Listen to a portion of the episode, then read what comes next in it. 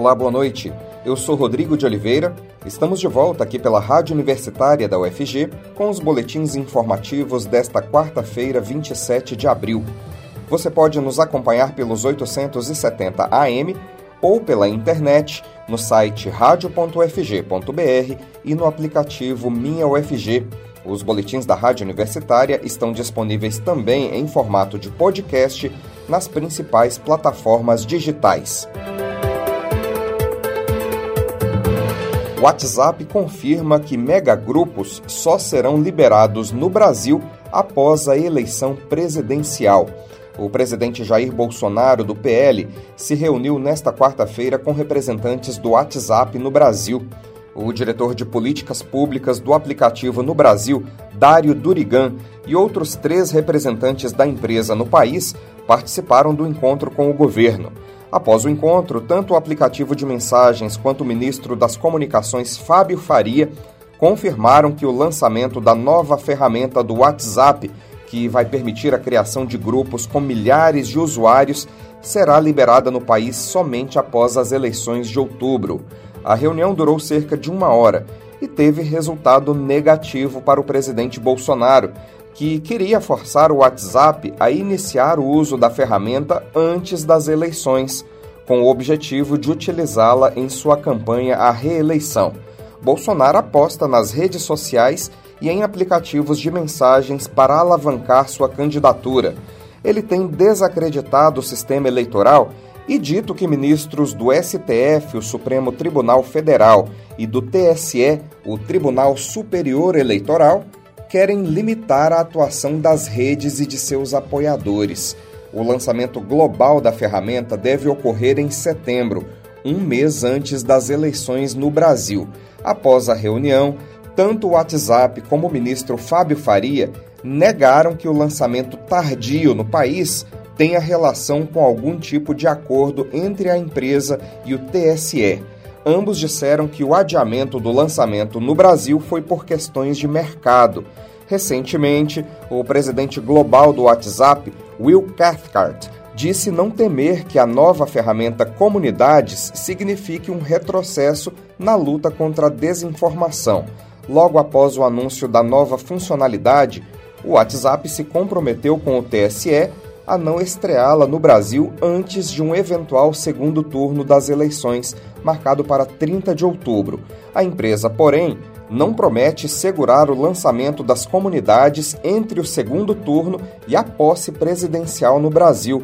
Lembrando que nos Estados Unidos, na eleição presidencial de 2020, grande parte da desinformação que culminou na invasão do Capitólio na ocasião da posse do presidente Joe Biden circulou após a votação, principalmente no YouTube. Já no Brasil, estudos mostraram que o WhatsApp foi o principal veículo de desinformação política na eleição de 2018 é em uma pesquisa Datafolha feita logo após as eleições presidenciais de 2018, mostrou que 47% dos eleitores brasileiros afirmaram acreditar nas notícias que recebiam pelo WhatsApp.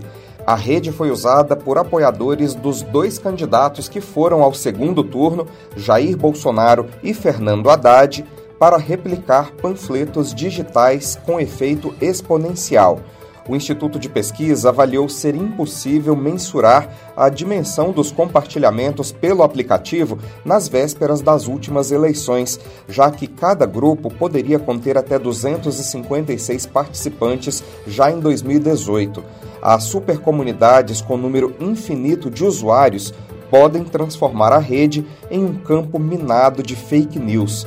E a propagação de fake news de forma voluntária em redes pode mobilizar um contingente expressivo de eleitores fortemente engajados. A atuação desses grupos no WhatsApp potencializa a disseminação das correntes.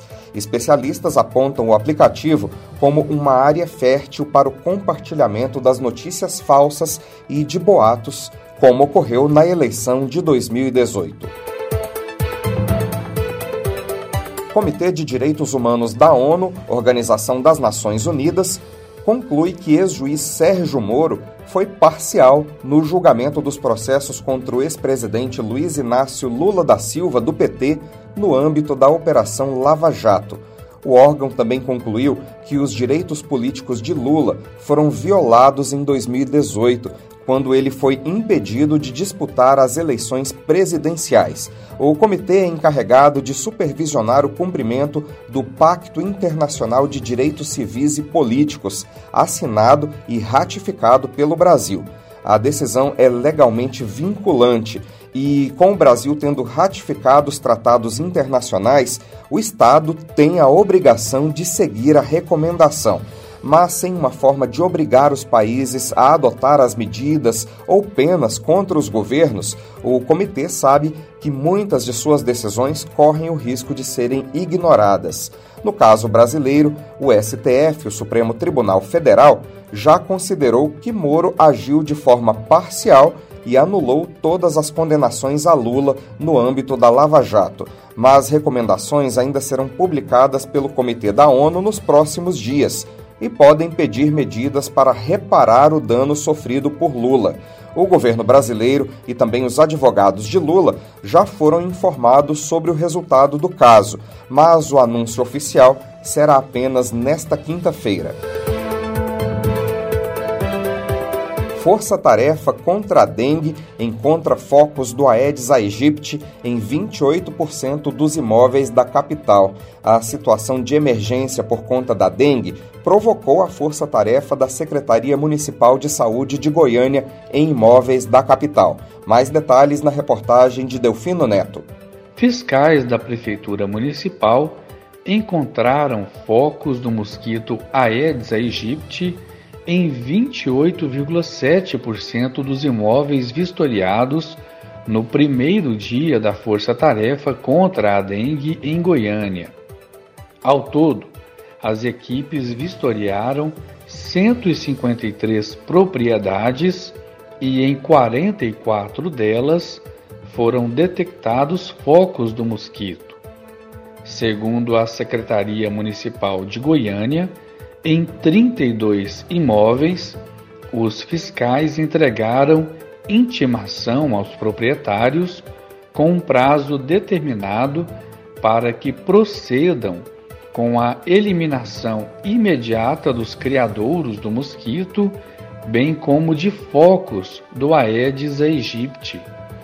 Já em 12 locais onde a situação estava mais grave, os donos foram autuados e podem ter que pagar multas que vão de R$ 2.608 a R$ 26.088, dez vezes mais.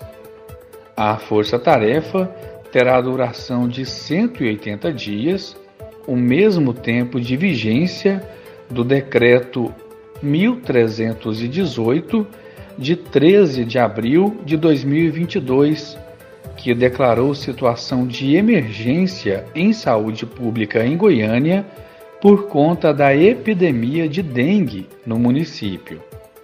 Ações de combate à dengue são rotineiras na Prefeitura de Goiânia. Até semana passada, 283 proprietários já tinham sido multados somente neste ano. Foi necessário intensificar as ações por conta do grande número de casos, segundo o secretário de Saúde de Goiânia, Durval Pedroso. Na capital, as multas podem chegar a 26 mil reais, conforme lei municipal. As residências podem pagar de R$ 2.608 no caso de deixar caixas d'água, reservatórios ou cisternas sem tampas adequadas, os condomínios verticais e horizontais podem pagar R$ 3.623 e no caso de depositar ou descartar de forma irregular pneus ou similares, a multa chega a R$ 4.348. No caso de comércios e órgãos públicos, a multa chega a 522 reais. Para quem recusar a entrada de fiscalização ou agente do combate a endemias ou dificultar o seu trabalho, a multa é de R$ 6.522. Para focos de mosquito da dengue em piscinas sem tratamento, a multa chega a R$ 7.246. E para mosquitos ou focos encontrados em obras de construção civil, a multa chega a R$ 26.088. Já o cenário epidemiológico em Goiânia assusta. Até o dia 23 de abril, foram confirmados um total de 11.702 casos de dengue só em Goiânia. O índice de infestação geral dos imóveis é de 4,3%, quando o ideal tem que ficar abaixo de 1%. Ao todo, nove pessoas morreram em razão da doença na capital este ano. Outros 25 óbitos são investigados. Delfino Neto para a Rádio Universitária. E a Prefeitura de Goiânia anunciou mudanças no trânsito do Jardim América. Haverá alterações no sentido de algumas vias, além da criação de dois novos corredores de transporte coletivo, de uma nova ciclofaixa e a implantação de 15 novos semáforos em cruzamentos de trânsito intenso, considerados perigosos. As mudanças na mobilidade do Jardim América serão explicadas nesta sexta-feira, dia 29, em coletiva de imprensa do secretário municipal de Mobilidade, Horácio Melo. De acordo com a Prefeitura, as intervenções vão melhorar a mobilidade urbana na região sul da capital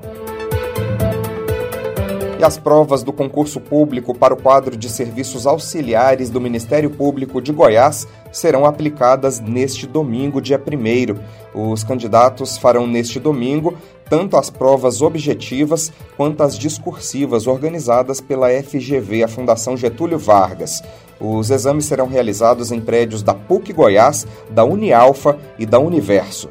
Para consultar o local específico de prova, com a indicação do prédio e da sala, o candidato deverá acessar o site da FGV. As provas serão aplicadas em dois períodos. Para os cargos de nível superior, os exames começam às 8 da manhã, enquanto os cargos de nível médio farão as provas a partir das 3 da tarde. Conforme previsto no edital, o candidato deverá comparecer ao local de prova com antecedência mínima de uma hora. Os portões serão fechados 15 minutos antes do início das provas. O candidato deve levar caneta esferográfica de tinta azul ou preta em material transparente, aquelas tipo a BIC, um documento de identidade original e o comprovante de inscrição. Serve ainda o comprovante de pagamento da taxa. O MP informou que o concurso registrou 17.653 inscrições. O certame oferece 35 vagas para nove cargos de nível médio e de nível superior. O Comando Nacional de Greve dos Trabalhadores e Trabalhadoras do INSS se reuniu na noite desta terça-feira em Brasília com o novo presidente da autarquia, Guilherme Serrano. A perspectiva do comando era de abrir um processo de negociação dos itens da pauta dos servidores que estão em greve há mais de um mês.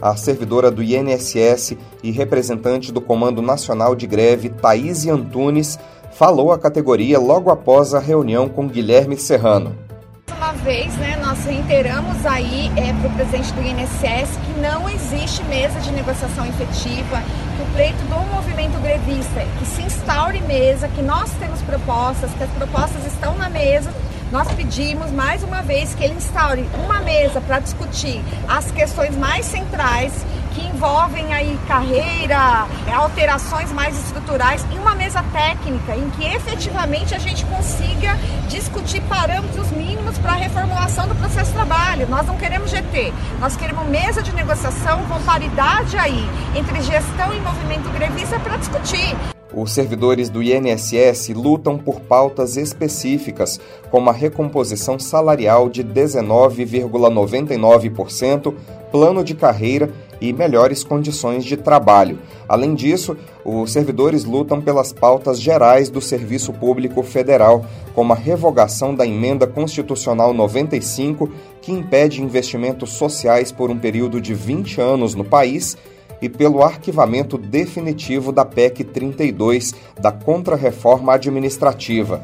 A greve do INSS atinge 25 estados, entre eles Goiás, além do Distrito Federal. Aqui em Goiás, a greve é liderada pelo Sintifesp, o Sindicato dos Trabalhadores Federais em Saúde e Previdência Social de Goiás e do Tocantins, por meio do Comando Local de Greve.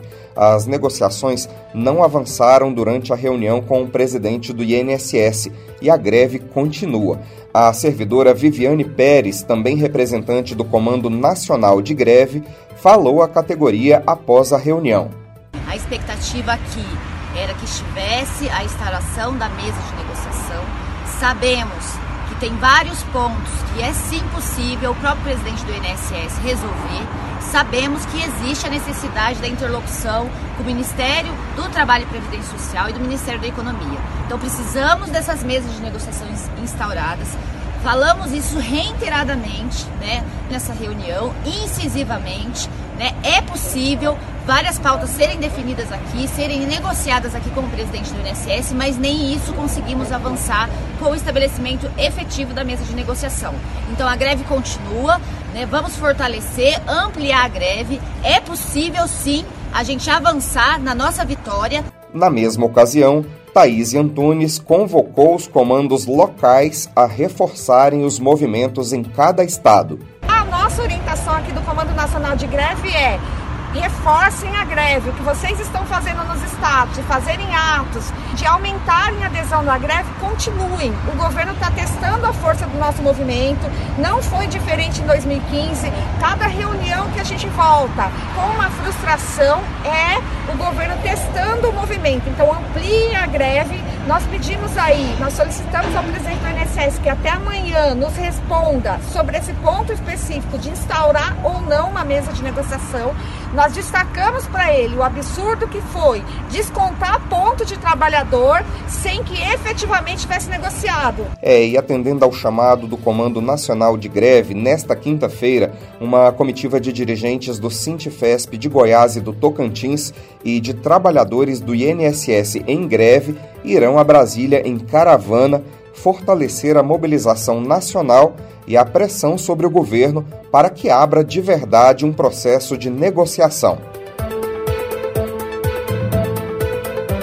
O UFG abre edital para atendimento em alimentação de estudantes de baixa renda do mestrado e do doutorado. As inscrições podem ser feitas até o dia 30 de abril exclusivamente pelo portal do Dicente no SIGA, o Sistema Integrado de Gestão de Atividades Acadêmicas. Essa é a segunda prorrogação de prazo do edital e é a primeira vez que estudantes da pós-graduação têm bolsas integrais no restaurante universitário. O edital é voltado para estudantes comprovadamente de baixa renda, para serem atendidos com a isenção dos valores das refeições nos restaurantes universitários de Goiânia. Podem participar do edital estudantes regularmente matriculados em cursos de pós-graduação estricto senso dos campos da região metropolitana de Goiânia, que apresentem renda bruta familiar per capita mensal de até meio salário mínimo. A PRAE, Pró-Reitoria de Assuntos Estudantis, informou que o edital pode se estender a estratos superiores de renda, de até o limite de um salário mínimo e meio per capita, desde que existam vagas e disponibilidade orçamentária para esse fim. Além disso, os estudantes candidatos ao programa de alimentação não podem possuir bolsa acadêmica de pesquisa. O objetivo do edital, segundo a PRAE, é contribuir para a redução dos riscos de evasão relacionados à condição de baixa renda, favorecendo a permanência e o desempenho acadêmico do estudante. A pró-reitora de assistência estudantil Maísa Miralva falou mais cedo sobre as inscrições. Vamos ouvir. Você que tem interesse em fazer as suas refeições no RU e é de baixa renda, você pode se inscrever. Encontram-se abertas as inscrições para edital 88 em conjunto com a Praia PRPG. Para que você tenha isenção dos valores pagos nas três refeições do RU, café, almoço e jantar todos os dias. Se você tem necessidade do RU e você é estudante da pós-graduação e de baixa renda, você pode conferir o edital, se inscrever e participar. São 50 vagas que estão disponíveis para atender os estudantes. Procure o edital na página da Praia da PRPG. O FG estuda criar graduação em música popular. A proposta do novo bacharelado em música popular foi apresentada esta semana à gestão da UFG pela EMAC, a Escola de Música e Artes Cênicas. Se aprovada, será a primeira graduação do tipo na região centro-oeste do país, como mostra a reportagem de Ana Flávia Pereira. A Universidade Federal de Goiás começa a estudar a possibilidade de criação de um novo curso na Escola de Música e Artes Cênicas, a EMAC-UFG. A proposta é de criar um curso de bacharelado em música popular e foi apresentada essa semana à reitoria da UFG pelo diretor da EMAC, o professor Eduardo Meirinhos. Segundo o professor Meirinhos, a EMAC possui um núcleo de música popular muito forte e a coroação do trabalho iniciado há alguns anos é a elaboração do curso de bacharelado em música popular. Pela proposta apresentada à gestão da UFG, o curso terá três ênfases: instrumentos, canto e produção musical e tecnologia. E, caso aprovado, será o primeiro no Centro-Oeste. Para a reitora da UFG, a professora Angelita Pereira de Lima, a proposta de oferecer na UFG uma graduação em música popular é muito bem-vinda. Mas a reitora lembrou que antes de criar um novo curso, é sempre preciso observar várias etapas, e isso pode demorar um pouco não é um curso é, é, novo no país, mas é, tem uma pegada, um apelo importante assim na sociedade, né? Eu fico muito contente, eu que sou gosto muito, né, de, de música, arte, a criação de um curso de música popular. É, a propositura é realmente muito bem-vinda, mas devo informar, Ana Flávia, que neste momento é só propositura, né? O, o procedimento, depois dessa primeira, deste momento, né, de solicitação, a reitoria é, monta, organiza uma, uma comissão, essa comissão ela vai avaliar né, é, todos os aspectos, né, os aspectos pedagógicos, a questão profissional, é, as, a estrutura né, necessária, o que se tem de condições. Aí, a partir do parecer dessa comissão, é que começa a tramitar nas instâncias da universidade, que são as câmaras e até o Consune, a proposta de criação de um novo curso. Né? Isso demora um pouco, mas está no horizonte é, exatamente porque nós já sabemos que algumas condições já estão dadas, como é, vagas de professores que já existem, como a, essa vontade da unidade acadêmica, é bem possível que muito em breve nós tenhamos então esse novo curso é, aqui na UFG de é, música popular. Né? Vai ser é, uma novidade importante e isso também chama atenção e, e mobiliza juventudes né, diferentes para dentro da universidade, isso é o que nós mais queremos. Ana Flávia Pereira, para a Rádio Universitária. E a Rússia faz novas ameaças nucleares à OTAN e ataca armas doadas para a Ucrânia. Apenas um dia após a OTAN, a aliança do Tratado do Atlântico Norte, formada pelos Estados Unidos e seus aliados europeus, prometer reforçar a ajuda militar para a Ucrânia combater a invasão russa, Vladimir Putin ameaçou abertamente começar a usar armas nucleares. Além disso, Putin autorizou o bombardeio de um depósito de armas doadas pela OTAN a Kiev, elevando o tom do que o líder russo vê cada vez mais como uma guerra contra todo o Ocidente. Putin disse mais uma vez durante encontro com deputados em São Petersburgo que, se algum país quiser intervir no que está acontecendo na Ucrânia agora, terá de saber que a resposta virá rápida e certeira. O presidente russo lembrou que seu país tem uma gama variada de ferramentas de guerra que o Ocidente não dispõe e ameaçou ostentar essas armas e usá-las se preciso for. Essas ferramentas em questão, nitidamente, são as armas nucleares da Rússia. O país tem o maior arsenal do mundo, seguido de perto pelos Estados Unidos. Putin vem usando essa ameaça desde o início do conflito na Ucrânia e, nesta segunda-feira, o chanceler russo Sergei Lavrov declarou que a Terceira Guerra Mundial é um risco sério e real mas os sinais da Rússia de que pode provocar uma guerra global são contraditórios. Nos últimos dias, o Kremlin viabilizou uma troca de prisioneiros de guerra com a Casa Branca, em uma operação rara desde o fim da Guerra Fria. E a Rússia cortou o fornecimento de gás para a Polônia e para a Bulgária. Com a medida que começou a valer nesta quarta-feira, os dois países do leste europeu se tornam os primeiros a ter o abastecimento de gás cortado pelo principal fornecedor da Europa desde que a Rússia invadiu a Ucrânia no dia 24 de fevereiro. Mais informações com Delfino Neto. Com a União Europeia considerando reduzir as importações de gás russo em retaliação à guerra contra a Ucrânia, a Rússia decidiu cortar o fornecimento de gás à Polônia e à Bulgária a partir de hoje, quarta-feira, devido à recusa dos dois países em alterar as condições de seus contratos e cumprir a exigência unilateral feita por Moscou de converter os seus pagamentos em rublos russos, conforme exigido pelo Kremlin aos países considerados hostis, em uma tentativa de proteger o valor de sua moeda contra as sanções.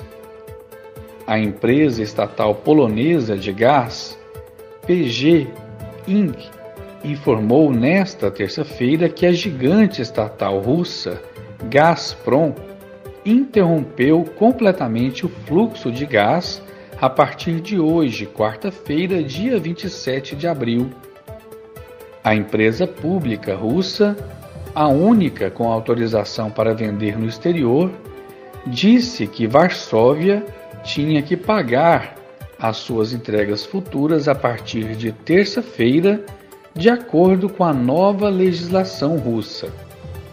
Tudo isso é uma tentativa da Rússia de se manter viva no mercado após as sanções impostas pelos países ocidentais contra a Rússia por ter invadido e atacado a Ucrânia na guerra que já chegou ao seu terceiro mês. Delfino Neto para a Rádio Universitária. Nós teremos mais notícias amanhã no boletim das 10 horas da manhã.